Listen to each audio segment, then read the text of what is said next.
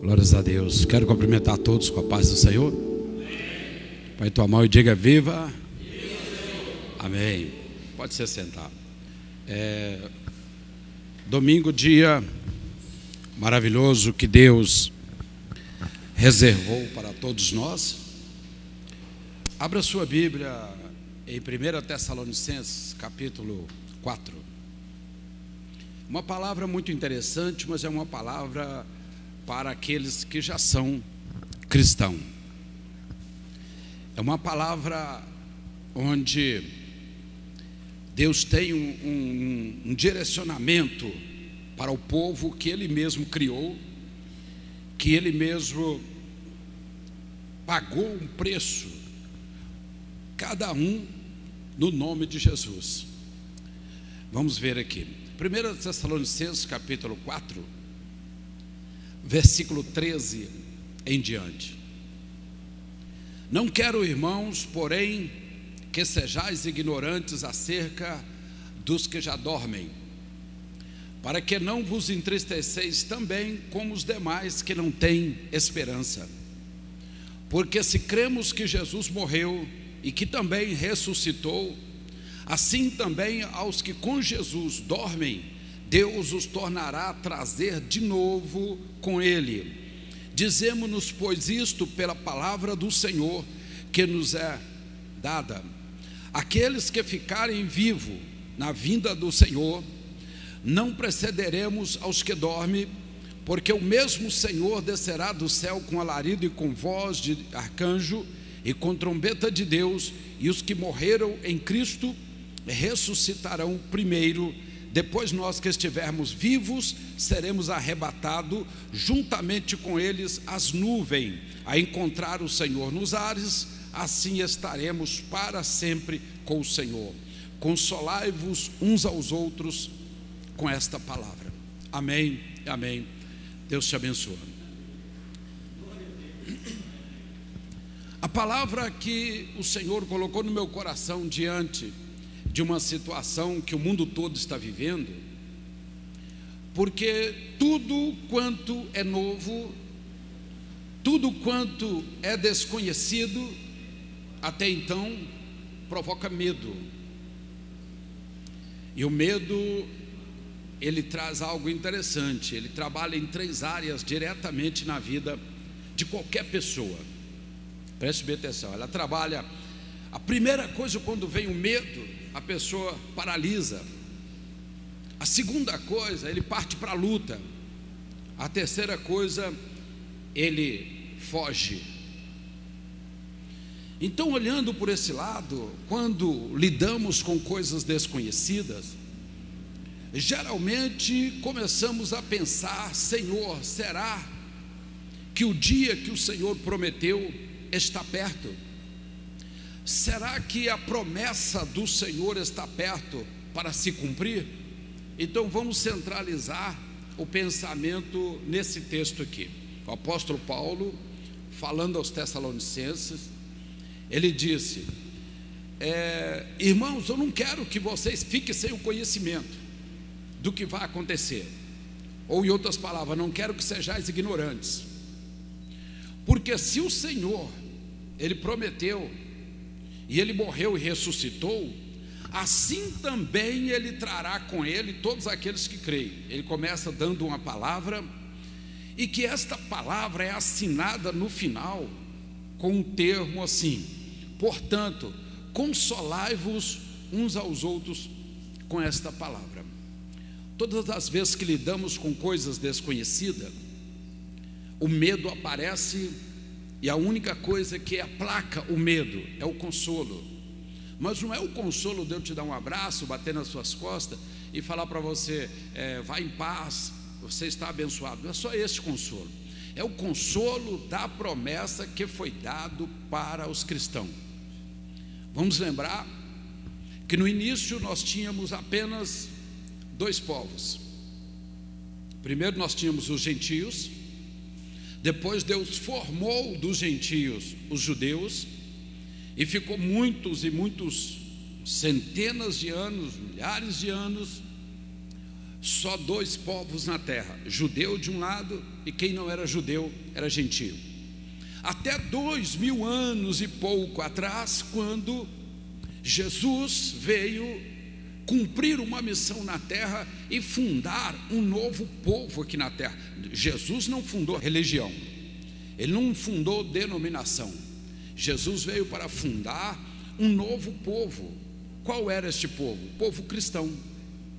Então o cristão, ele não se separa por denominação, ele se separa por crença, por fé. Se você é cristão, se você já confessou o Senhor como Salvador da sua vida, e você prometeu ou jurou ao Senhor uma fidelidade, cada dia você melhorar um pouco, você é um cristão. E você faz parte do novo povo que nasceu há dois mil anos atrás. Então, o que, que nós temos hoje? Nós temos os judeus de um lado, os gentios do outro lado e o cristão no meio. Hoje são três povos. Quem quiser ser judeu, que se converta ao judaísmo, das formas apresentadas e aceita.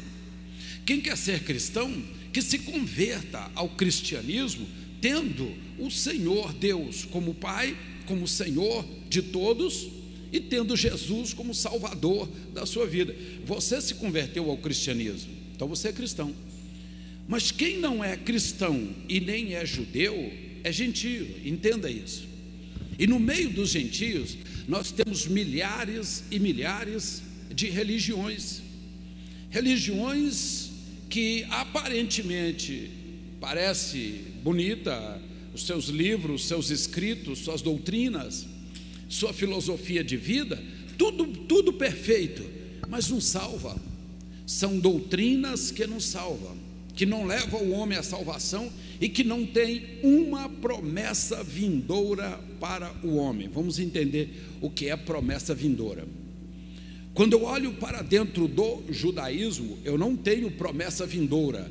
Ah, eu quero ser um judeu porque eu tenho uma promessa de Deus. Não, não há promessa de Deus para o futuro por você ser um judeu. A promessa que existe é por você ser cristão, entenda isso. Se você é um cristão, o Senhor disse: Eu vou, eu morro, eu ressuscito ao terceiro dia, eu fico mais um tempo com vocês, eu vou ao céu e depois voltarei para buscar a minha igreja. Esta é a promessa que nós temos. Então, nós nos convertemos a Cristo firmado nessas promessas, e são muitos os medos que vêm ao longo da vida. Não sei se estou falando para você hoje que tem uma faixa etária é igual a mim, ou que seja mais novo ou mais velho, você já viveu no seu particular, com a sua família, com o que você faz, situações às vezes que ninguém nunca viveu. E é claro que o medo rodeou também a, a sua vida, a sua família. Você paralisou, você correu, você lutou, ou às vezes as ordens aí um pouco diferentes, mas você fez essas três coisas e você saiu do outro lado. O que, o apóstolo Paulo disse em Tessalonicenses? Vou deixar um consolo, Deus falando com ele, todas as vezes que o medo, o medo cercar você e os seus, consolai-vos uns aos outros com esta palavra: o Senhor Deus tem uma promessa chamada arrebatamento da igreja. Vamos falar um pouquinho sobre isso. A palavra arrebatar significa arrancar com força e colocar em outro lugar. Então o Senhor arrancará a igreja daqui num piscar de olhos e levará a igreja para um outro ambiente e vai colocar a igreja em outro ambiente. Esta promessa é para quem, pastor? Só para os cristãos. Não tem duas, duas religiões com esta promessa. Pastor, mas só os cristãos vão ser salvos? Sim. Se você quer se salvar, se converta ao cristianismo.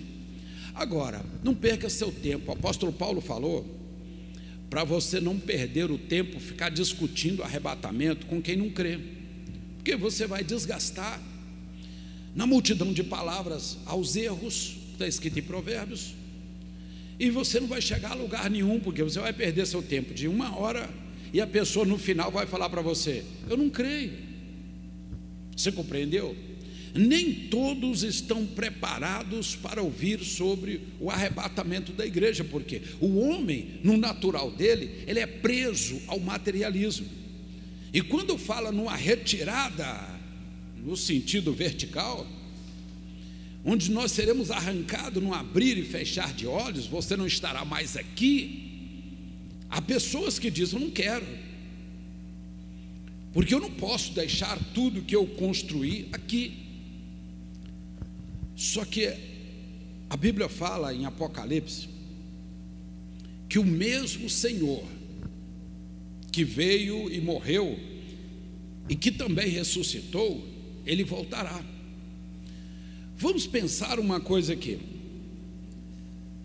A igreja está caminhando, como está escrito em Mateus 24, 14: este evangelho do reino será pregado a todos os povos e nações e línguas, aí então virá o fim.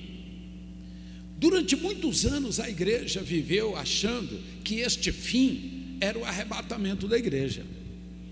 Porque então eu tenho que pregar para todos, vamos dizer que aqui o meu irmão Pedro, ele é o último a ouvir de Cristo, eu acabei de pregar para ele e o Pedro converteu, Jesus volta.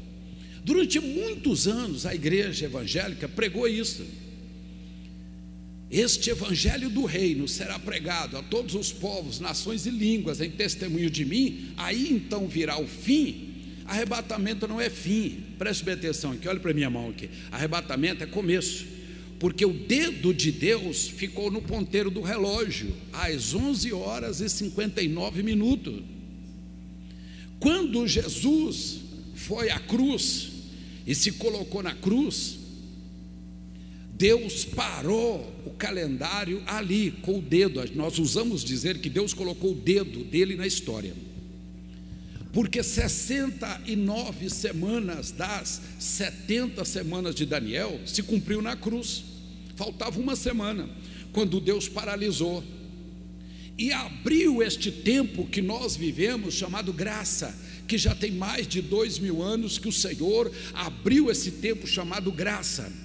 Então, o dedo de Deus parou a história e criou uma história para o cristianismo. Vai chegar o momento que Deus vai tirar o dedo essa retirada das mãos de Deus sobre a história é para que se cumpra mais uma semana das 70 que Daniel profetizou quando estava no cativeiro. Daniel, capítulo 2. Então, quando nós olhamos esse texto, que Deus está com a mão na história, a mão de Deus está sobre o cristianismo. Quantos creem? Mas vai chegar o momento que Deus vai tirar as mãos aí então será o arrebatamento da igreja, o evangelho, muitos, muitos, muitos, vamos dizer que alguns em situações difíceis, alguma parte do mundo, pode não ter ouvido ainda do evangelho, mas quando chegar o fim, que arrebatamento eu disse é começo, quando chegar o fim, todos vão ter ouvido falar do evangelho. Então, entendo meu raciocínio aqui. Eu disse que durante muitos anos a igreja evangélica, as igrejas evangélicas, pregaram que o fim seria o arrebatamento. Então eu tenho que pregar até que o último ouve, e depois que o último ouvir, Jesus volta. E depois descobrimos que não se tratava propriamente disso. O arrebatamento vem quando você menos esperar, mas ele traz sinais. Vamos falar disso aqui. Os sinais não são para a igreja, os sinais são para os judeus. Mas é claro que a Bíblia diz: os judeus pedem sinais, os gregos buscam sabedoria, mas nós pregamos a Cristo crucificado, que é loucura para o mundo, mas poder para nós. É poder para nós e loucura para o mundo. 1 Coríntios 1, 17 em diante, palavra da cruz. Então, os judeus pedem os sinais, os sinais, ó Deus, mostra um sinal. Ao ano passado, nós tivemos dois fatos que aconteceu, no, chamamos de Muro das Lamentações. Aconteceu dois fatos ali que as pessoas atribuíram a sinais, a sinais que vão anteceder algum acontecimento mundial. Primeiro fato, uma pedra da época de, do rei Salomão ainda.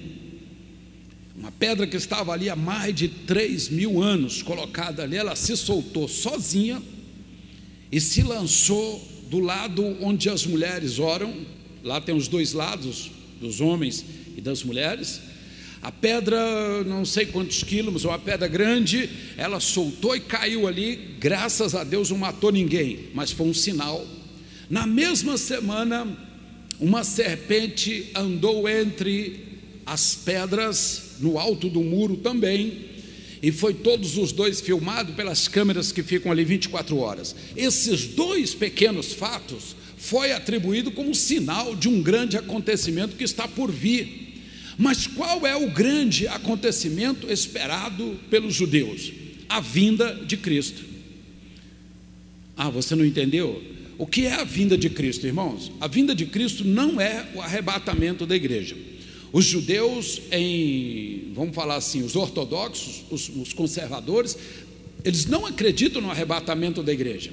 Eles acreditam na vinda do Messias. Então, Yeshua, Hamashia, há de se manifestar ainda. Então, eles esperam a vinda de Cristo. Esses dois sinais mostrou no mundo para que eles entendessem que está perto de Jesus voltar. Pronto.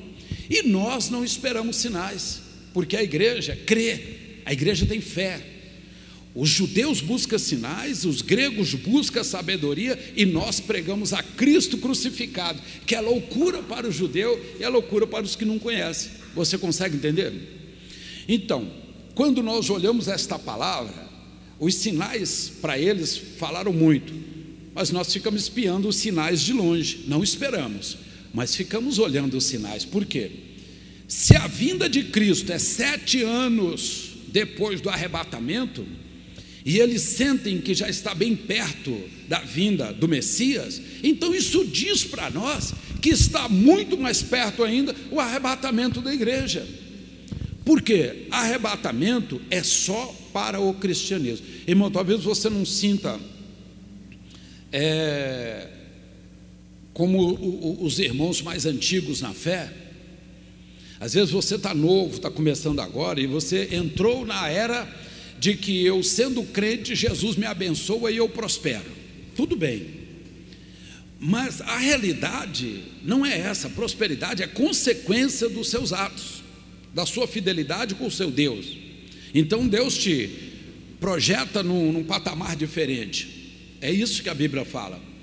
Mas se você crê e se converteu a Cristo por questão, questão da salvação, você pode saber que essa promessa é sua, é minha, é de todos os cristãos. Num abrir e fechar de olhos, o Senhor vem buscar a tua igreja. Sabe por quê? Está escrito é, em Romanos capítulo 11, uma coisa interessante. De, diríamos, por que os galhos foram cortados, se não fosse para serem enxertados na oliveira, para que pudesse dali nascer um ramo frutífero. Em Romanos fala que a oliveira permanece, a oliveira é o menorá, é a árvore da oliveira, que representa o judaísmo, a mãe, né? E dali foi colocado o galho, é exatamente ali, para que nascesse um ramo, e ele floresceu, que é o cristianismo. Romanos, quando declara isso, quando Paulo fala isso para os romanos, ele já deixa abertamente para eles, entenda o que está acontecendo. Quando nós olhamos em 1 Coríntios capítulo 15, aí ele já fala para um outro nível, ele fala para pessoas que eram consideradas é, a escória da Grécia, porque era o local mais pobre, é um local onde não tinha uma cultura definida, eram várias culturas, porque havia porto, havia é, é, compra e venda, comércio mundial era ali, mas nada era deles, só passava por ali. Então Paulo diz assim, ele deixa uma palavra interessante em 1 Coríntios 15, 51. Eis que eu vos digo o mistério, olha como ele começa. Nem todos nós morreremos, mas transformados seremos todos, num abrir e fechar de olhos o corpo corruptível será transformado em um corpo incorruptível. Então, quando Paulo começa a dizer isso, ele está apenas fazendo uma afirmação apostólica. ele está pregando a parte apostólica do cristianismo, porque os apóstolos viveram isso, os apóstolos viram este acontecimento, e os apóstolos receberam ali o que a Bíblia diz que é a testemunha de duas pessoas, é verdade, eles estavam em três, e o próprio Jesus disse: caso não havendo testemunho, a palavra dele é verdade. Então Paulo estava pregando a parte apostólica do evangelho para eles, falou: olha, não abrir e fechar de olhos, como diz para os Tessalonicenses, ao tocar da última trombeta, os mortos ressuscitarão primeiro, depois nós que estivermos, vamos supor que aconteça agora, nós estamos vivos. Aqueles que estiverem vivos subirão para encontrar o Senhor nos ares. Tessalonicenses, ele manda consolar. Em Romanos, ele fala sobre a rama que foi quebrada e reimplantada, enxertada na oliveira. Quando em Coríntios ele, ele chama de um mistério, porque não é para todos entender. Sabe quando você diz assim, o teu mistério? Lembre que mistério não é segredo. Há pessoas que dizem assim: Nossa, eu tenho um segredo muito bom, mas não conto para ninguém, vou contar só para um. Aí você escolhe uma pessoa para contar o segredo, tá bom? Ele já não é segredo mais. Ah, não, mas aquela pessoa guardou para o resto da vida, vai levar para o túmulo, mas não é segredo mais. Porque o segredo saindo de um, ele não é segredo mais. O apóstolo Paulo não fala de segredo, ele fala de mistério. Eis que eu vos digo um mistério. Nem todos morreremos, mas transformados seremos todos. Quando ele diz o mistério, ele está dizendo: Eu estou falando especialmente para os cristãos, que vai haver um arrebatamento a qualquer momento, e que não precede sinais, os sinais são para os judeus, nós observamos os sinais deles, mas não esperamos sinais, e ele diz: Vivei de forma que o arrebatamento fosse hoje. Qual doutrina apostólica que eles pregaram. Está escrito em Atos 1, 19. Interessante. Que Jesus estava na estrada entre Betânia e Jerusalém. Presta atenção um pouquinho. A estrada por cima da serra sobe o Monte das Oliveiras. Do lado de Jerusalém ele chama Oliveira. Do outro lado ele chama Betfagé. E de Jerusalém a Betânia, 5 quilômetros. Então nós estamos falando de uma estrada de 5 quilômetros. Jesus vinha na direção de Jerusalém, quando ele parou os três principais apóstolos, a doutrina apostólica é esta, Pedro, Tiago e João, ele parou os três e falou para eles: aqui termina a minha caminhada, porque a missão terminou na cruz. Lembra das últimas sete palavras que Jesus disse na cruz? A última palavra que ele disse, ele curvando e olhando para os céus, ele disse: Está tudo consumado. Quer dizer, terminou aqui, cumpri a missão, eu cumpri aquilo que foi me mandado. Mas quando ele para na estrada de Jerusalém a Betânia, perto de Betfagé, ele para e fala assim: Aqui termina a minha caminhada com vocês. Eu voltei para dar para vocês mais uma aula de igreja, ensinei para vocês como vocês deveriam comportar sendo um cristão no momento bom e no momento difícil. Irmãos, você não acha que hoje, com esta pandemia que o mundo todo está vivendo, tem muito cristão que está desesperado, sabe? Indo em supermercado e comprando 30, 40, 50 quilos de, de comida e não pensando que atrás da parede que divide com o irmão, pode ter alguém precisando de um quilo. E brigando nas filas para comprar mais, isso é medo. O medo paralisa. O medo leva você à fuga. O medo leva você à luta. Tudo isso é, é do medo, pastor, mas eu não posso ter medo sendo um cristão. O cristão ele tem esperança, a esperança é o que combate o medo. Aquele que espera não precisa ter medo. Aquele que espera, ele sabe que Deus jamais desamparará um dos seus. O profeta Isaías, messiânico, na segunda etapa das profecias dele, ele diz no capítulo 43, até o capítulo 45, ele profetiza contra o medo do cristão e do judeu.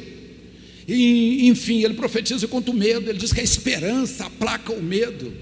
E ele usa até uma figura para a gente entender: pode até uma mãe esquecer do filho que está gerando ao nono mês. Como que uma mãe vai esquecer uma barriga que está de nove, oito, nove meses. Ele diz: Mas eu jamais esquecerei de um dos meus. Ele faz uma comparação, quer dizer, se a mulher não tem como esquecer aquela gravidez que ela está gerando ali, aquela criança, ele diz muito mais eu, porque ele está gerando em nós o cristianismo. Deixa a palavra com você no sentido de que nós, irmãos, não precisamos de temer, não precisamos ter medo, de maneira nenhuma. Pastor, mas isso vai durar quanto tempo? Um mês, dois meses, três meses? Talvez isso seja para nós uma aula de igreja. Presta atenção nisso, não é? Uma aula de igreja. Porque, primeira coisa, paralisa um pouquinho, saia do pânico, não saia correndo, não faça como o rei Saul fazendo contra Davi. Quando ele teve medo de Davi assumir o reino no lugar dele, ele pegou uma lança e lançou em Davi, porque esta é a atitude de uma pessoa com medo. Ou ele corre, ou ele ataca, ou ele fica estático, paralisado onde está. O que ele fez? Ele lançou uma lança, e a lança quase matou Davi por duas vezes. Você já ouviu aquelas pessoas que dizem assim: Ó, oh, não mexe comigo não. Porque se você mexer comigo, o que eu tenho na mão eu jogo. Talvez você já ouviu alguém falar isso. Não mexe comigo, não, deixa, me deixa quieto. Porque se eu ficar nervoso, quer dizer, se o medo tomar conta de mim, o que eu tiver na mão eu jogo em você. Bom, se for um pedaço de isopor, não tem problema, não é isso? Mas se for uma faca, uma lança, então aí está o problema. Estamos vivendo um momento difícil no mundo todo, é exatamente o momento onde os cristãos têm que se diferenciar dos outros povos.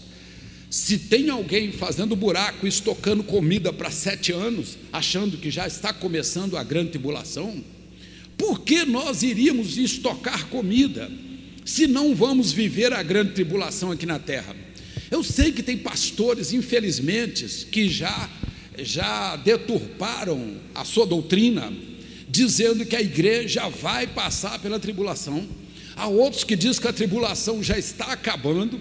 Há outros que confirmam que não haverá arrebatamento. Irmãos, são pastores que estão firmados apenas no dinheiro.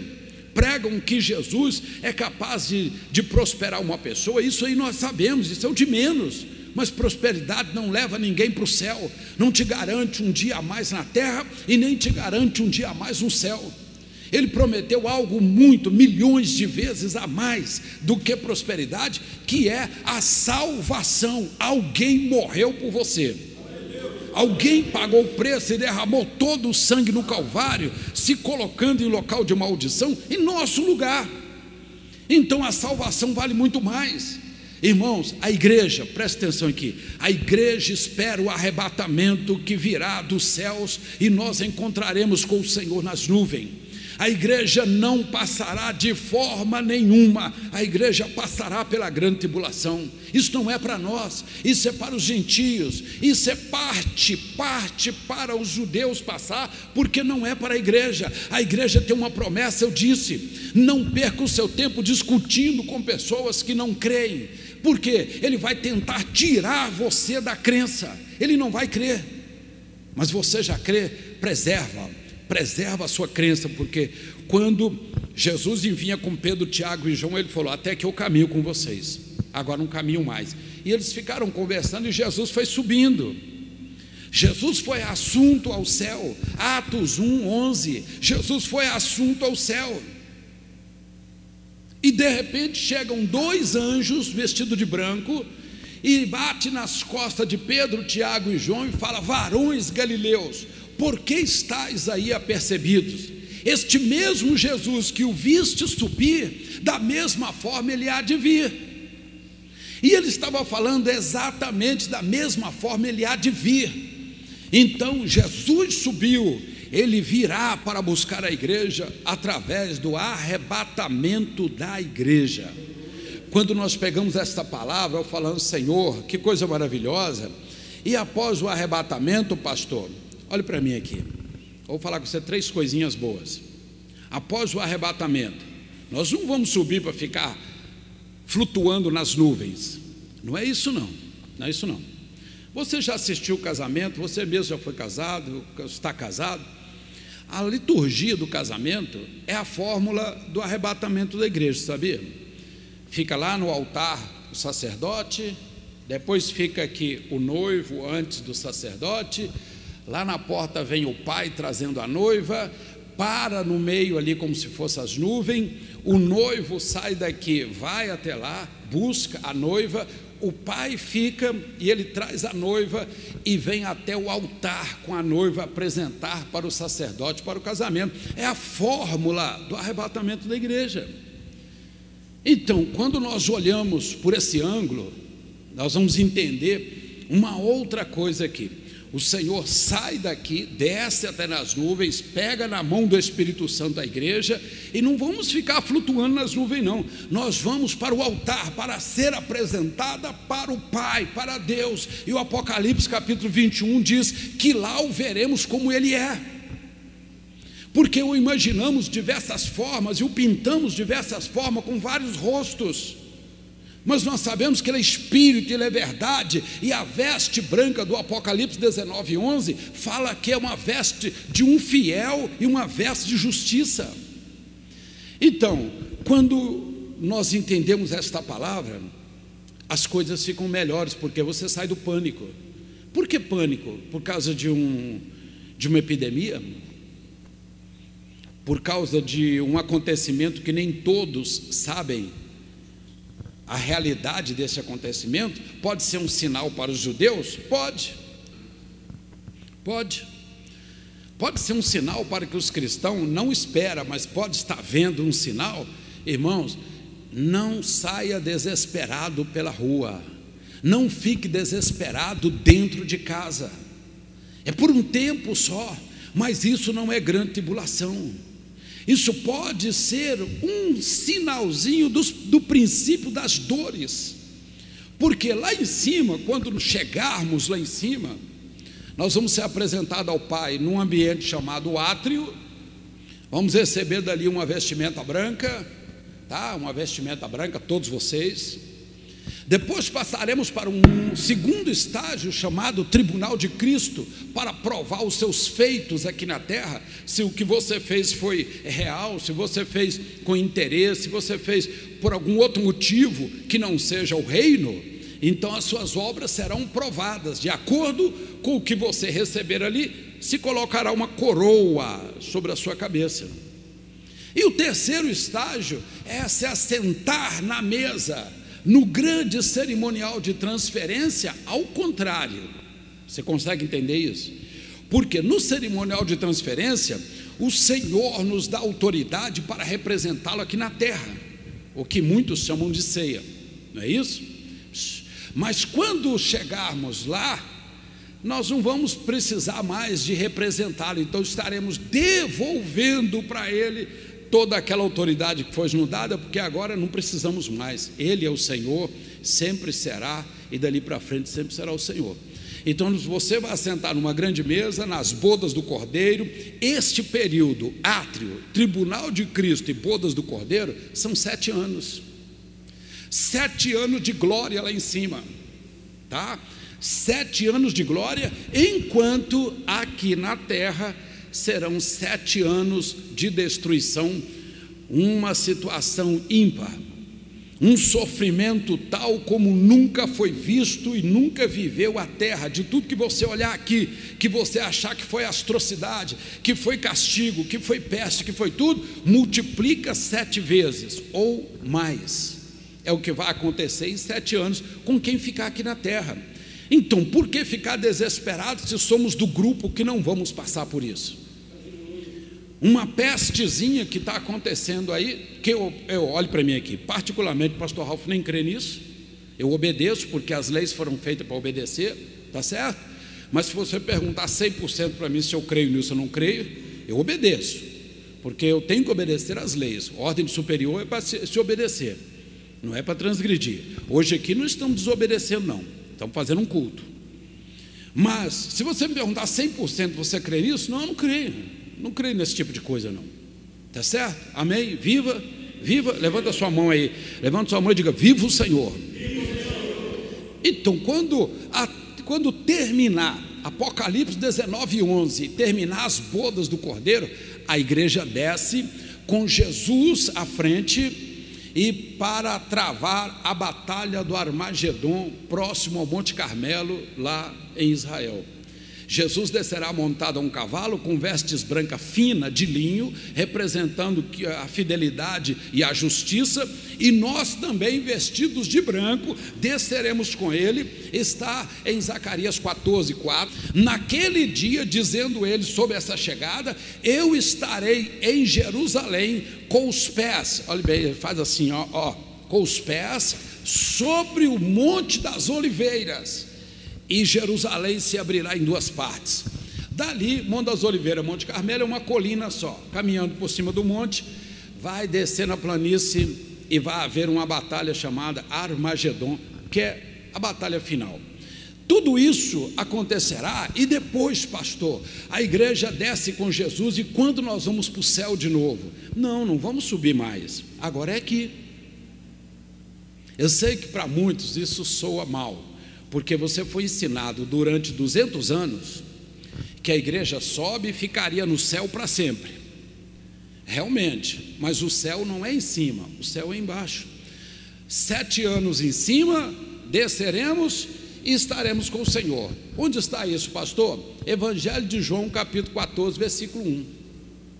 Crede em vosso Deus, diz o apóstolo João, mas crede também em mim, disse Jesus. Na casa de meu pai há muitas moradas. Se não fosse assim, eu vos teria dito que vou preparar-vos lugar. E quando for preparar-vos lugar, voltarei eu mesmo e buscarei a, a, vós, para que onde vós estejais, estejais onde eu esteja, estejais vós também. Então, em outras palavras, modificando, ele diz o que? Crê em Deus como Pai, crê em mim como Salvador, disse Jesus. Ele diz: Na casa de meu pai há muitas moradas, se não fosse assim, eu teria avisado para vocês. E quando eu for e buscar, olhe bem, buscarei para que onde eu estiver, estejais vós também. Ele não fala que vai estar lá em cima.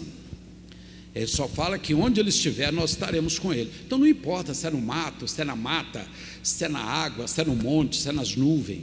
Mas nós sabemos que é aqui, porque a terra será transformada e depois viveremos aqui porque a nova Jerusalém desce do céu para a terra e nós vamos viver nela.